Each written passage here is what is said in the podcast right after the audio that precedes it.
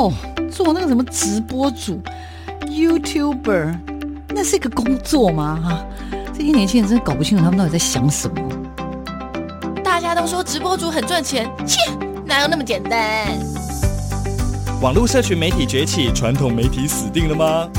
直播平台真的像你想象中的色情满满？它的真实情况到底如何呢？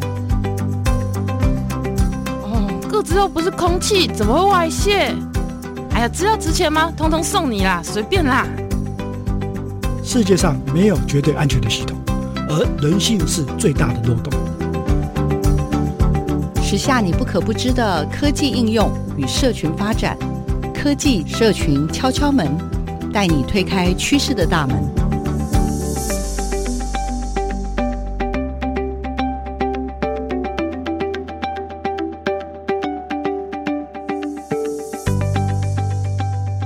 收听每个礼拜六的上午十点到十一点的科技社群敲敲门，我是主持人小黄老师，很开心又在空中跟所有的听众朋友相会哦。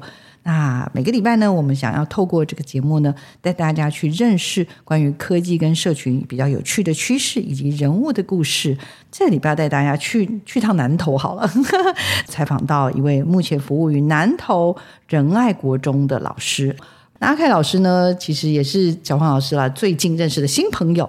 但是呢，虽然是新朋友，可是确实让我觉得很开心，因为跟我们这个节目绝对有很大的关系。为什么？因为我们谈科技、谈社群。那阿凯老师呢，应该算在二零二三年的时候正式的成为了仁爱国中的资科跟生科的老师。那这样听起来好像觉得哦，他很年轻吗？他很资历很浅吗？No No No，各位可能就太小看他了。因为我们的阿凯老师呢，其实他本身自己有一个很厉害的部落格，也推荐大家可以去。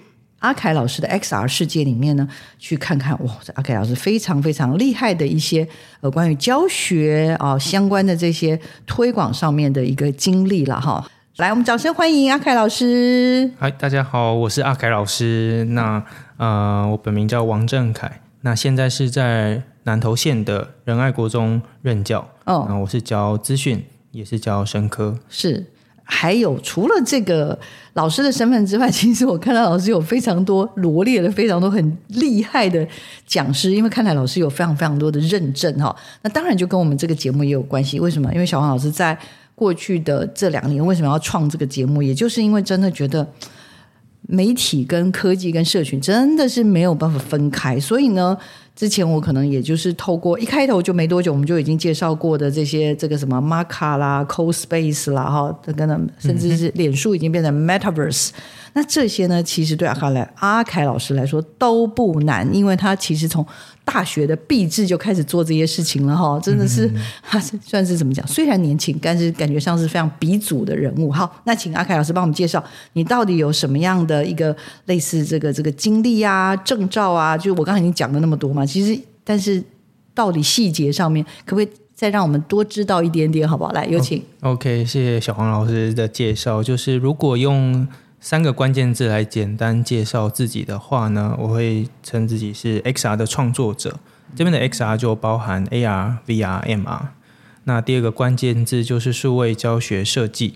那这个也是源自于呃之前在青发处，特别是青少年发展处就。我们大家知道叫 Y 十七，对 Y 十七的地方 那边当讲师，那那时候教学的内容就是从 AR 教到 VR，再教到 MR，再然后碰到元宇宙的这个浪潮的时候，就变成 Metaverse，然后。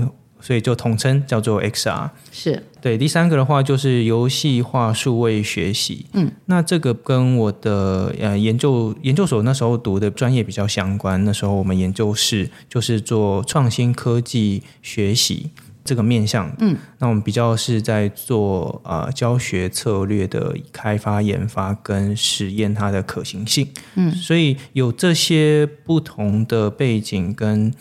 呃，这样子的养分，呃，让我有更多机会可以在教学现场，或者是呃参与过元宇宙巡回车啊，台北市的元宇宙巡回车，或者是教育部的五 G 新兴科技这种讲师，能够让我觉得更有相对底气去教、去分享我的这些经验，是非常年轻有为。跟刚刚他有聊到几个关键字，XR 的。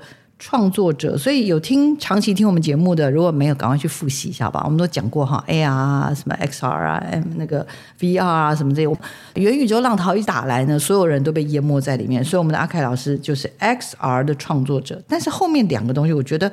有点小难，因为因为其实我看了老师的背景，老师大学的时候是师大的图文传播学系嘛，然后到了研究所是资讯教育的研究所嘛。那刚刚又说这个比较聚焦在什么游戏化的数位学习，所以后面两块数位教学设计，嗯，跟游戏化数位学习，我刚刚有拜托阿凯老师，就是你把我当成是像类似你爸妈这样这种年龄，嗯、就是说，当你在跟他们讲说你在。做游戏化数位学习或者数位教学内容的时候，其实我蛮担心你，你家人根本都不知道。没这个笑脸郎打的就是在那边打电脑，我们在得闭下密这样，我在猜啦哈。所以，请问一下，你怎么跟？你的家人介绍一下，你亲朋友介绍你的工作都在在干嘛？我们就做教育啊。你最好是不行不行。如果嗯、呃，就是算是做教育游戏，或者是说呃，让我们的教育课程不要这么枯燥，用一些游戏的方式包装我们的课程。那很多长辈或者甚至真的我随便随便捞，他们就说啊，那就打 game 吗？是不是？你就是在。嗯让小孩打 game，他根本就学坏了。不要打 game 了，你就是在设计 game 让学生玩吗？你的家人很可能就会这样，或者你亲朋好友、阿公阿妈可能就会这样问你喽。嗯，打 game 会不会学坏？这个叶秉成老师他就会怕 game 哦，就是用用打游戏来学习一件事情，这也是一个不错的一个方向。就是打游戏会不会学坏？哎，就像那个人家说，学钢琴的小孩不会变坏，但学。学坏的小孩变钢琴吗？不能这样子直接推导啊！哈，虽然长辈可能会有这样子的迷失，或者是呃教育以外的人会有这样的迷失，但我们就其实可以举一些实际的例子来说，呃，其实我们小孩的成长过程中。呃，我们的很许多知识的建构也都是从玩里面学来的，嗯嗯、或者是从生活中学来的。只是我们利用这些呃元素，一些游戏的元素，让他的学习不会这么的枯燥乏味。嗯嗯。那用这些元素来提起他的学习动机，引起他们的兴趣。我们在测试这些方式，或是来实际上来实验这些方式，看看他。能不能有效的帮助？这是在研究端是怎么做。嗯、那真正在教学现场的话，也实际上也看到蛮多老师，不管是用呃桌游的方式、解谜的方式，或是过去我比较熟悉的 AR、VR，或是 XR 的这些呃媒新兴媒体、机器人、乐高等等的，放进他们的教学里面，让他们的教学更活泼，或者是更多变，然后让学生可能。吸引他的东西，不知不觉就学到了一些可能很生硬的知识，或很复杂繁琐的一些内容。嗯，这样子的包装或是这样子的利用，对于学生来说，他不会觉得说还学一个很难的东西，但对老师来说，他也是，呃，虽然有点挑战。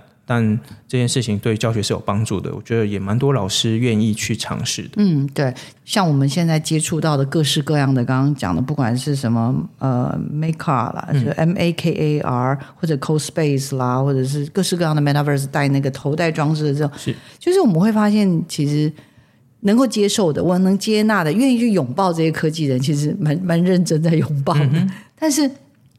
事不关己的人也蛮多的，甚至有很多人是属于那种会唱衰这一切，就会觉得说啊，你们就是在搞那些道理，这样、嗯、那根本不可能啦，要到普及的那一天很不容易啦。嗯、哼哼那这个当然，等一下我们今天一整集就是要好好来讨论这件事情哈。可是我我自己的比较好奇的是，比如说阿凯老师，您自己是可以创作刚刚讲的这些 XR，刚刚不管 AR、VR，那我刚刚也看到老师好多很厉害的作品，但是看到您两个的专业就是。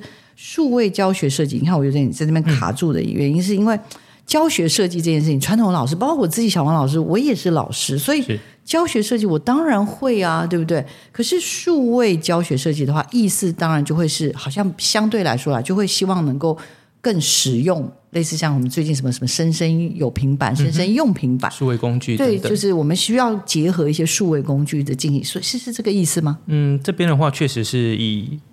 就是数位，它是一个形容词。那教学设计就是老师的教案或者教案设计这一块，或是你的教学如何去教，怎么用这些数位工具来辅助你的教学，可以这么讲。在以前其实就是，嗯，应该说数位融入教学吧。那刚刚教学设计是老师这一段，那数位学习其实比较像是一个师生之间的关系了，互动性的。因为过往我们的学习可能就是 face to face 练，就是一定要。怎么讲？古时候那种束修啊，一定要当面见面，嗯、然后传道解惑。是，可是真的碰到了疫情，我们就进入了很多东西。甚至刚刚我们的阿凯老师还说：“哎，他去年差一点，差一点要来上我们的媒体素养的课。”我就说：“对，那种也是，就是都是数位学习。是可是光数位学习，又要再把游戏化这个元素放进去的时候，这个又是一个完全不同的场域，还是它其实是一个连接啊？我真的还蛮好奇的。”嗯，我这边的观点是，它是一个连接，就好比说，老师刚刚提到了，我们疫情期间从实体的学习变成数位线上的学习，对，那线上学习也可以称作是一种数位学习，只是这种不不管是用 Google Meet 啊、Webex 啊、Zoom 啊等等这种会议软体、线上软体学习的这种成效，许多老师会发觉，哎，学生不愿意开 Webcam 的时候，你根本不知道他有没有坐在啊、呃、电脑前面，或是有没有在专心上课。不管是小学、中学、高中、大学，都有这种对，都有这种可能的时候，那就有一些老师他们就觉得说，除了这样子，还有没有更好的方式能够吸引学生的注意力，跟让提高学生学学习动机跟学习的成效？没错，没错。好，那，那可以请教老师一下，就是你大概从什么时候开始，真的就是发现自己对资讯啦，或者对这些资讯上面其实是有强大的热情的？来，有请。嗯怎么会成为这样子？其实一开始就是兴趣使然。我的这个历程应该是从高中那时候，就是使用电脑的方式，就是常常会把电脑弄坏，然后就要想就学怎么去重灌，或者是电脑那时候去给人家重灌，那每次重灌回来就被念一下，那就觉得说啊，这东西到底能不能自己学呢？然后就去查啊。还有一个更早一点是，以前会被父母限制 使用电脑的时间，哦、那我们就会用锁密码。嗯，然后那时候看了影集，里面就会，哎，那种有些人就会用一些非正当管道的方式把密码给破解，那就很好奇说这个密码有没有办法破解呢？那就从这一块有点像是走歪的方向去发现，哎，电脑其实是一个蛮有趣的工具，或是那个是发生在高中的时代，那应该是。国高中，国高中的时代，就是你开始有了电脑，但是电脑常常被你搞坏，嗯，所以呢，你就必须要想办法去去处理一下。对，然后要么就是爸妈会锁你的电脑，爸妈锁锁电脑？那应该就是早期国中的时候。那你有解决吗？我只想知道说你后来，有啊，你你真的破解了吗？嗯，就是对啊，有现在可以讲了，以后以前不能说。哦啊、对对对对对，所以对啊，所以是从那时候开始，那时候知道说，哎，原来是有这种，所以像有点像是后门，或者是这种。不是常规的方式的解决的方法，嗯、是嗯，太有趣了。那开始发现有趣到真的把自己真的整个投进去了。我、嗯、因为我还蛮好奇，因为你后来考的是台师大的图文传播系，耶，随便都有资讯系可以读啊。你那个分数够哎，你怎么没有去选？其实分数是不够的 哦，我是我是大概是第二还是第三届的那个繁星计划的呃高中繁星计划的人，那呃就是受惠于繁星计划这个教学政策，那导致说呃我那时候在师大这边就很幸运的可以到图文传播、图文传播、图传系这样图文传播。繁星计划就是成绩要很好才烦得到啊，不是吗？嗯，这一块的话，其实是也不是。这边试的点是成绩要很好，但那不是的点是他要看在什么环境之下。他在社区高中里面，你成绩很好的时候，哇，那 OK。可是你这样的成绩在第一、第二志愿、前几志愿的学生里面，就是。就是排到天好远好远的地方，就是哦，是，所以繁星计划它只比较有利于可能社区型高中或者是比较小型的高中。那这时候你在用他们的这个制度、他们的游戏规则，你是可以有利的进到比较好的学校。是是，那只是这样子的繁星计划这种游戏规则比较不符合，就是第一、第二志愿那种呃本身学习成绩比较好的学校。嗯、呃，所以我只能说是我是繁星计划的既得利益者。那辗转的进到呃图传系，师大图传系。那图传系这边呢，又非常的呃自由，可以让我想学什么就学什么，不学印刷，然后玩资讯，或者是想要玩三 D 动画吧，听说？动画做动画这一块，对，所以动画你也会哦。嗯、呃，我大二那时候去实习是到动画公司去做实习，那时候是做电影特效动画。哇，OK，所以真的是很，我的意思说，以为会变资讯仔仔，可是但是没有，你进到图文传播系反而有一个让你悠游于各式各样的新可能的地方，对吗？对，相较于其他科系，他们可能会有规定说你只能学什么专长，或者是你只能涉略什么领域。我们图传系就比较少，比较没有这些局限，导致说我就很自由的去发展我自己的，找自己的兴趣，然后去学。嗯，而且这些学的、嗯嗯、呃管道又都很有些不是。学校教的，而是接案来的，而是可能接了教授那时候做网页的这种案子，然后学 Flash 啊，然后学一学，呃，学长姐走了就变我要学如何架网站啊，帮他 support 他的网页啊，然后持续把这个案子。延续下去，所以真的有点感觉，真的有我的意思说有点感觉像半工半读，而且老师很厉害，是他的半工半读一直延续到他后来大学毕业，虽然实习完，后来又来念研究所，嗯、研究所一直半工半读，而且半工半读到变成讲师，哎，这这真的是非常猛，哎，对不对？如果简单说，就是兴趣使然吧。对于教学是有兴趣的，然后可以教自己会。有也有又有兴趣的东西就很幸很幸福，嗯嗯，然后就可以持续到现在。呃，讲师应该是到今年年初吧，然后到现在到呃学校实际去服务。你当正式的讲师是今年开始吧？应该不止吧？我记得你研究所应该就有了。你不是在那个新上新发处 Y 十七那边就是。XR 的讲师了吗？对，那是一九一九一八年一九年的时候，二零一八一九年的时候开始当讲师嘛，然后就是做到二零二三。对，然后发现蛮好赚的，没有开玩笑的。就是做到二零二三，那就做到今年年初。那今年从一月一月之后就没有再接青发处那边的课程。对啊，但是现在就已经是在二零二三年正式成为我们南投县仁爱国中的正式老师。正式老师，而且这是一条。漫长，但我觉得是很有意义的路路。但是这个也是我小黄老师要深切期盼的啦。因为我刚刚老师有跟我们聊到，就是其实到了仁爱乡之后，其实没多久就 怎么讲，就碰到了那个那个这次的风灾，对，然后停课，所以我们就那边是可能相对如果受到风灾比较严重一点的地区，地区对不对？嗯、所以。呃，应该是说去到以后，听说马上就有震撼教育。这边可以稍微先带一下，就是听说那边的、哦、呃，整个的怎么说，学生的呃类型嘛，或者是甚至那个很多基本资料拿给我们这位新任的资讯老师的时候，哦、他都受到了很大的叫做文化冲击。来，有请。OK，就是这边的文化冲击是呃，可能我在我这边。过去舒适的环境都是，哎，大家使用电脑、使用手机是非常常见，大家都习以为常，像呼吸一样自然。但到南投仁爱这边服务的时候，发觉，哎，大家对于这些科技工具的接受度并没有这么高，或使用度其实没有想象中这么高。嗯、比如说，呃，新生的资料，哎，大家还是纸本填一填之后就是纸本保存、纸本保留。光我拿到自己。班级学生的资料啊、呃，我的上面的主任他也是一张一张拍给我，传给我。那我我那时候觉得说，嗯，这样整理或是这样辨别，我要翻照片有点困扰，或是有点难。当然不是做不到，只是我想到更好的处理方法，就是把它电子化。嗯，那所以就自己利用啊、呃，花一些时间把它数位化，把它建档，或是在资讯角度讲叫做把它结构化。嗯，就是名字啊、身份啊、性别啊、嗯、电话等等。嗯嗯、啊，等等的去把它就是。呃，把它归纳，把它整理成电子档、电子化的资料，这样子，呃，方便我后续再做整理，或者是后续再联系。是。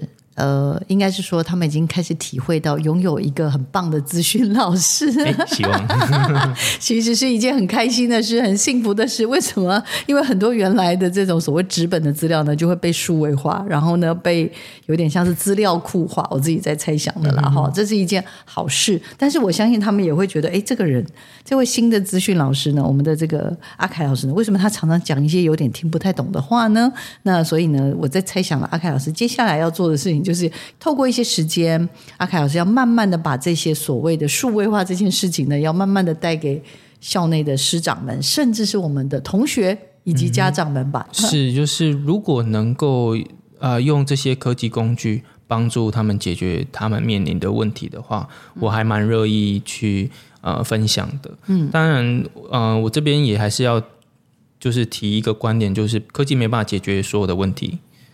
那科技也可能带来新的问题。这个观念还是要就是一直放在心里面，就不要觉得我学了一个一个技术或是一个很新的工具，就是万灵丹的那种感、嗯、感觉。真的真的很好啊！谢谢阿凯老师的提醒。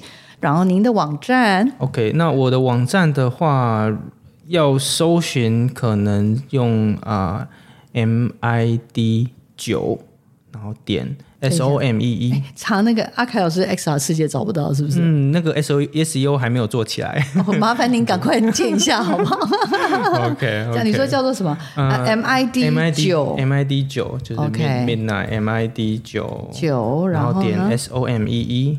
点 s o m e e 好，c o m 点 c o m 好，所以它是一个就可以连到我的网站。好，我们请老师赶快加快他的 S E O 好不好？因为他是他是资讯达人，所以他一定可以做到的。来，我们许愿。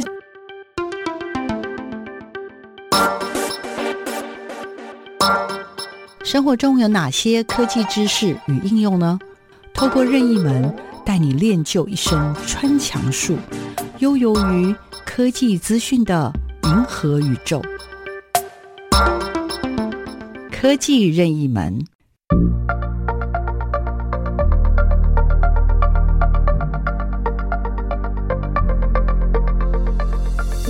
大家好，我是南投县仁爱国中的阿凯老师，今天要来跟大家介绍什么是 XR。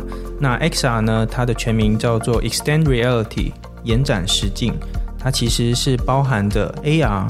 扩增实境、VR、虚拟实境跟 MR 混合实境的统称，所以 XR 并不是单独出来一个，而是它包含着这三种啊，AR、VR、MR 三种啊。好，这样大家有了解了吗？重点是，我觉得老师好有趣哦。刚刚老师竟然跟我说，他爸爸妈妈都是老师，我心想说，哎呀，也太好了。为什么？因为呢，小王老师是真的，就前面我已经在问这个问题，就是在我们老师的场域里面，真的是有一部分的老师是。非常积极在拥抱这些新兴科技啦，AI 啊，反正只要有一些新东西，包括小黄老师也是。但是就是真的会有很多的师长呢是无感的，甚至有人是一直唱衰，就觉得说反正永远也是跟不上，那就别跟了吧。嗯、对，所以我其实接下来就是很想要请教阿凯老师，就是。阿阿凯老师，其实你真的会的东西好多嘛？刚刚我本来想说把你的 Excel 念一遍，可能念完这个节目就结束了。但是后来刚刚有聊到说，哎，我们究竟怎么样在这样子的一个 AI 又大举入侵了？所以真你知道，我就是真的觉得，大家这个 Metaverse 元宇宙都还没忙完，现在 AI 又已经步步进逼了。然后像小王老师也是，我们的课里面如果再融合的时候，真的就更觉得无处可逃，就是觉得说要学的东西真的好多好累哦。那想很想请教一下阿凯老师。AI 来了，那您现在 A AI 的东西，我相信你也已经开始学了，对不对？你会的东西也不少了。来，先要不要帮我们先一字排开，到底会哪些东西？不要啦，不 要不要吓大家，大家不要紧张。他他等一下会告诉大家怎么可以怎么样用三步就可以学很多东西。这样有请。从元宇宙时代到现在 AI 时代，这个改变，从我自己所呃吸收资讯的社群里面，也会发现这些资讯的转变。那像啊、呃，小王老师刚刚提到的啊、呃，现在的老师该如何去面对啊、呃、这样新的浪潮？嗯，我会提醒他们的是，就是 Don't be formal 这边的 formal 是指啊、呃、Fear of Missing Out，不要害怕自己跟不上。嗯，AI 它这边来的冲击，或者是它的在问世好了，嗯、呃，对，确实会对生活上有一些影响，只是说这些影响。对于你现在所专精的、所专门的，有没有帮助，还是会阻碍？这才是我们需要去辨识跟辨别的。嗯、呃，如果它是可以征服你的，假设我们今天专职在教育现场好了，如果它可以征服你的教学，可以让你的教学变得更简单，或是让你的教学更丰富，那我会鼓励老师去多再去接触、再去学习、再去深掘。但如果你可能快速的看一看，觉得好像跟你的教学没什么连接的话，那也就让它过去吧。就很像你坐在路边看着车子、人来来去去这样子让它过，你不需要记住每个人的长相，不需要记住每一张车牌号码，你每个都记住，你的大脑会爆炸。嗯，储存太多，懂懂，用用不到的知识。懂。老师的毕业制作好像就是做了一个很酷的东西，等一下他可以自己分享哈，就是好像我印象中是就是跟旅游书对旅游书结合，嗯、对不对？就是那时候是以旅游书为基底。搭配现在的叫做新兴科技，其实就是搭把 AR 的这个方式叠上去，这个技术放进这种旅游书里面。嗯，那从 AR 这边呢，能够让还没有去过这些景点的人进到 VR 的这个呃三六零环境的这种观景体验，就让他们有点身临其境到那个地方，就就是利用这个科技的特性，对，然后呃放在旅游书七八年前。对，对啊，很惊人呢。那时候还大家还在睡觉，没有来开玩笑。所以当时元宇宙都还没开始，然后我们的阿凯老师呢，就把他的毕业制作跟他的同学呢，就有点类似像一个这种，刚刚真的就是他应该是延伸了哈，嗯、延伸的一个旅游书，而且是或者算扩增，就是把这本书它本来的功能。呃，用这技用这些技术征服了这本书的功能。所以我刚刚还在问呢，那呃，就在从刚刚讲的各种 R 之后呢，呃、嗯，现在就进到了所谓的 AI。那 AI 呢，我们之前也也询问过嘛，比如说像我们看到的，可能在文字的生成就很厉害，图像的生成那就更不用说。是，然后还有比如说像现在的这个，像刚刚老师也有给我看到，就是你还是会让他。他讲话吧，是不是、嗯、用的这个嘛？有一个叫 DID 的工具嘛，对不对？嗯、你把文字给他，嗯，然后我看到老师示范那个也很酷，就是你让哈利波特怎么讲？就是、嗯，我是用了哈利波特的海报，那利用 DID 这个 AI 的免费 AI 的平台，对，去生成一个会讲话的影片，就是，嗯、呃，那我让他讲话的内容，它是内容是。让他自己去介绍《哈利波特》第一集，呃，《神秘的魔法石》嗯的这本书的大纲摘要。没错，只是说这本大纲摘要这个文本这些文字来源，我是透过 ChatGPT 去帮我摘要他的第一本书的大意哦，然后丢进这个 DID 的平台里面，它可以用文字转语音，这个叫做 Text to Speech 的这个工具。嗯、没错，那他们家这个工具呢，又是从那个。呃，微软的微软这边借来的，就是串 API 过来的，它这样串来就会有很多不同的音色啊，或者是不同语系。嗯，你可以讲英文、法文、日语、中文。有有，这个我有发现，这个这个也很厉害。就是有一天也是我突然间在社群媒体看到有一位前辈在分享说不得了了，现在就是人家他有点开玩笑啦，就是等于说可以把它合成成各种语言，是，是突然间。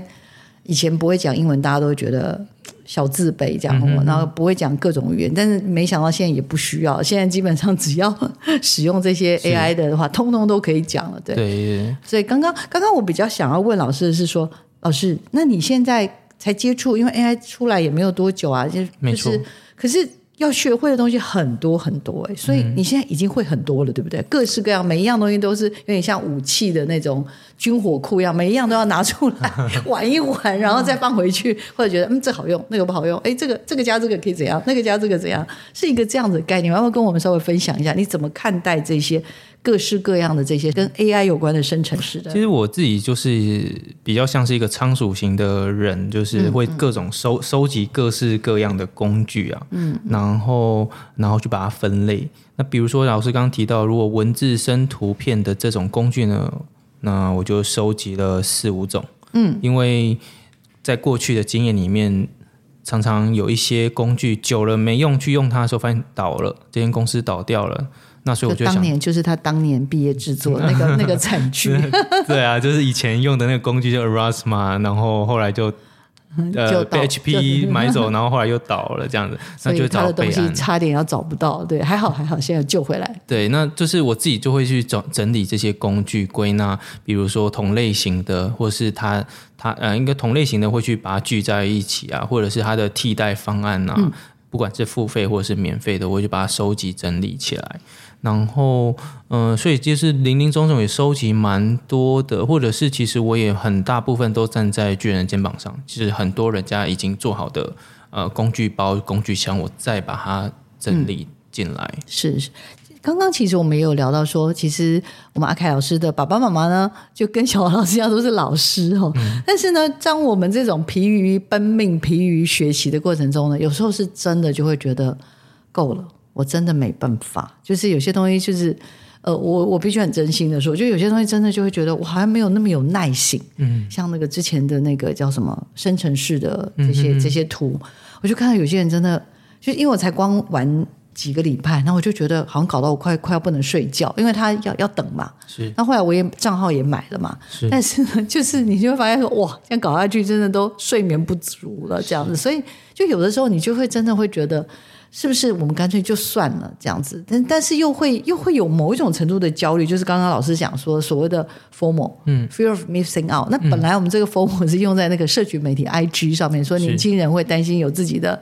formal 的现象，但是刚刚阿凯老师好可爱，他说我们老师也有所谓的 FOMO，也会有 fear of missing out。你要不要这个稍微帮我们认真的诠释一下？哎，我真的觉得他是讲到了很多老师的痛点，来有请。嗯，因为像去研习的时候，带张讲师去研习的时候，好多老师就说：“哎，没看过这个工具，或者是说他们想要做一些素材、一些成果，但是不知道用什么工具做。”那我们讲，我就会介绍了四五种工具的时候，他说：“啊，怎么会？”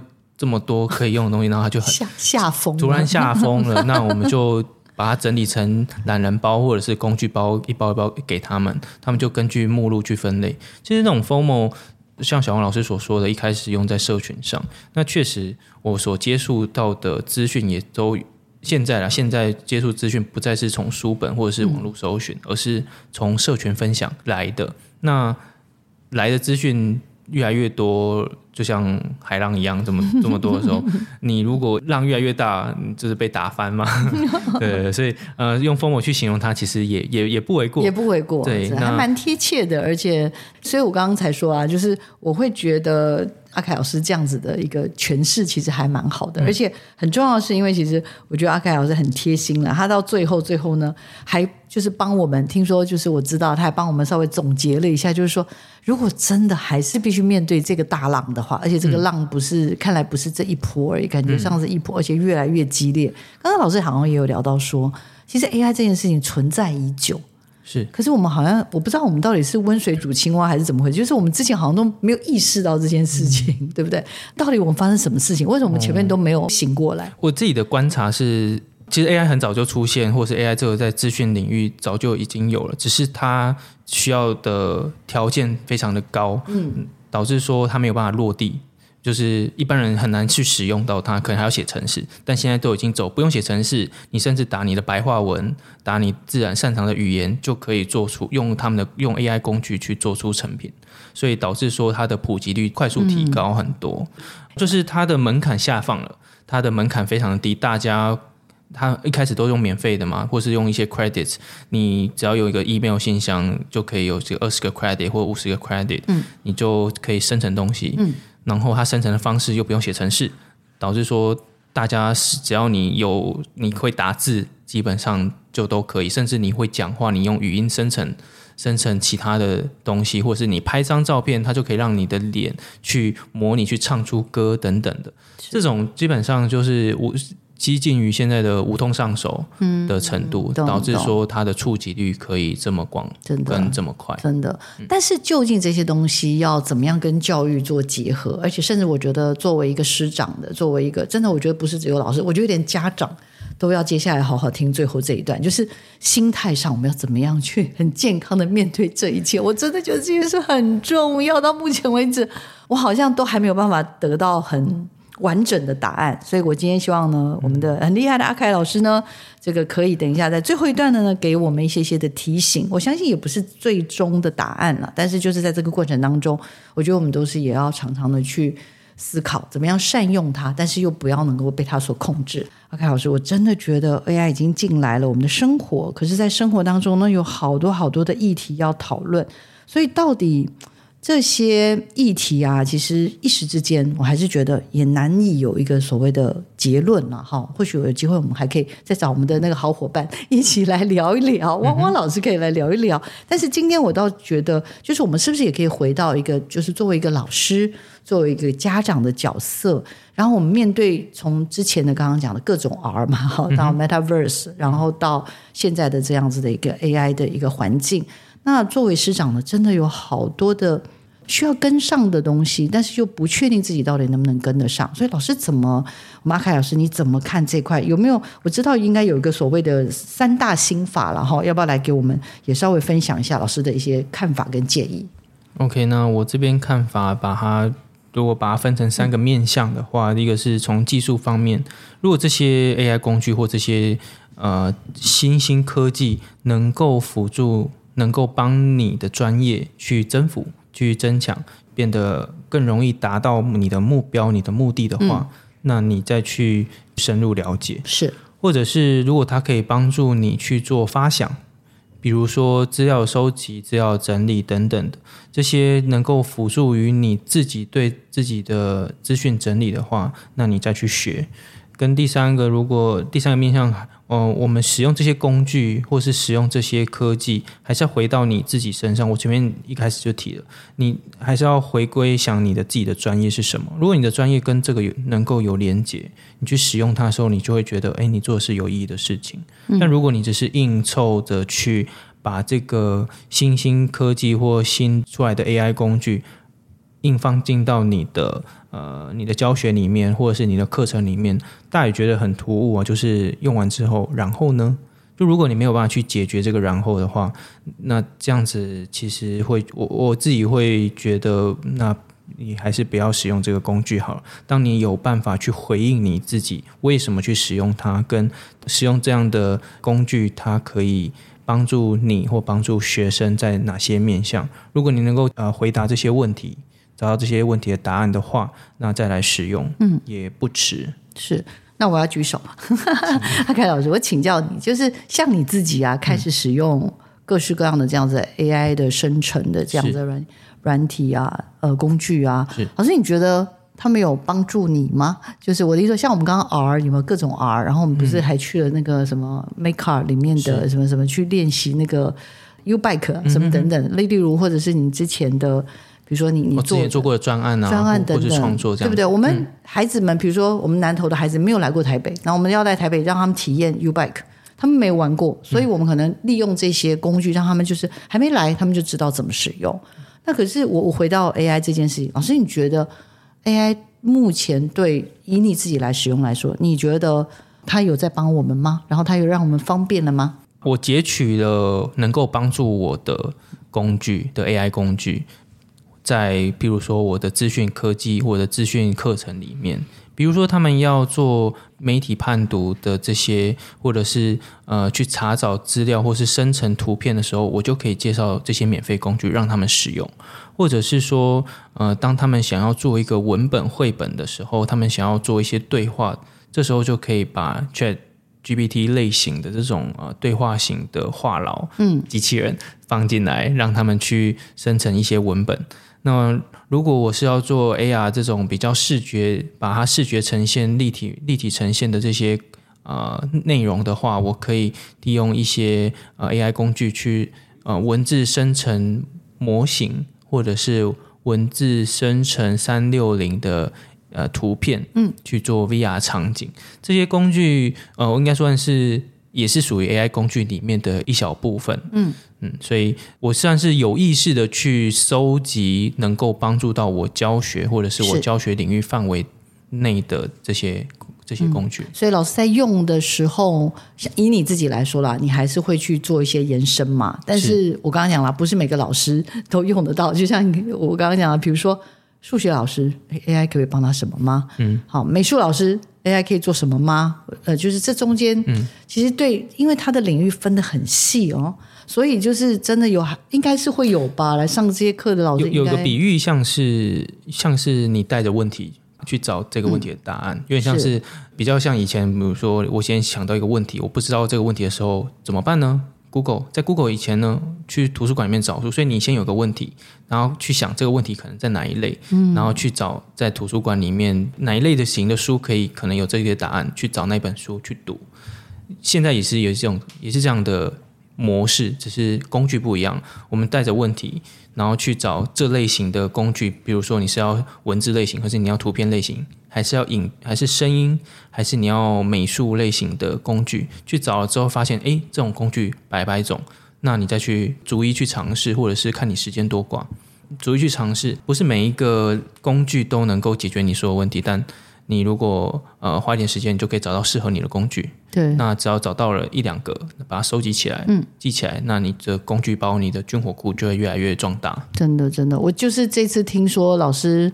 呃，您跟另外的那个汪汪汪老师伙伴们啊，你们有去参与了这个叫什么 Sun Flipper 的这样子的一个活动嘛？嗯、那我就觉得，因为当时你们也提出了有点像是一个帮大家整理的这种工具包这件事情，这个某种程度也是想要去告诉大家说，AI 这件事情，AI 已经来了，但是我们好像也不用那么害怕。然后，其实怎么知道要怎么善用很重要。而且刚刚老师好像有提醒，就是说，其实 AI 已经生活，已经在我们周围，它已经当我们好朋友、邻居已经很久。嗯，是的，就是那时候，呃，在这个 SF 的年会里面，有一个观点是想要提到、想要分享给老师的是，呃，在 AI 的浪潮之下呢，呃，我们本来用的工具里面，其实早就已经是有 AI，AI 不是。ChatGPT 才是 AI，不是 Midjourney，不是那些纹身图或是那些图片工具才叫 AI。你的资料整理，或是你的图、你的文表征方式，或者是你的笔记，它会自动帮你归纳、帮你做 tag，这些其实也是 AI 的工具。嗯嗯、你早就已经在使用这些 AI 了，不是这些新的东西才叫 AI，是想要让。啊、现场的老分跟老师分享一个小小的观点，就是，哎，不是新的那些 AI，你早就已经使用。嗯，好，也就是针对这个我们已经久存在我们身边的老朋友，呃，最近他只是。稍微整理过、整形嘛，嗯、美、嗯、美白啊，整形过，或者是经过了一些优化，他现在成为了新的他。是对，所以呢，这个新的他呢，他希望其实是提供给更多的，就是怎么说，他希望自己已经变得更好了，嗯、然后带给大家更大的方便性，是，而不是只是哎，我出现了，然后呢，我想要来抢走很多人的工作，嗯，好不好？因为我我自己觉得很多的焦虑是觉得。他们是来跟我们竞争的，他们是来消灭我们的，他们是让我们人类再也怎么，最终我们就是要这个想法。其实我也觉得是有时候是媒体的一些用语，他就是说啊、哦、，AI 来了，很多工作都会没很多，然后多少工作会被取代。是，但实际上也有一些人，不如说 GQ，他们也有做了一个影片，就是找了二十几种职业的人，然后用 GPT 或是用各种 AI 工具让他们尝试，是不是真的能够取代他们工作？当然有一些是。那些是，但是也有一些是部分，嗯、或是没有，几乎是没有全部能够被取代的。是是。那这些也仰赖就是科技的进步，或者是其实我们每一个各行各业都还是有他们专门呃很多人本的部分，或是很多面向是没有办法这么有结构，或是被机器取代。是。好，那我们这礼拜的节目呢，就到这边要告个段落喽。也感谢听众朋友的收听。阿凯老师是不是？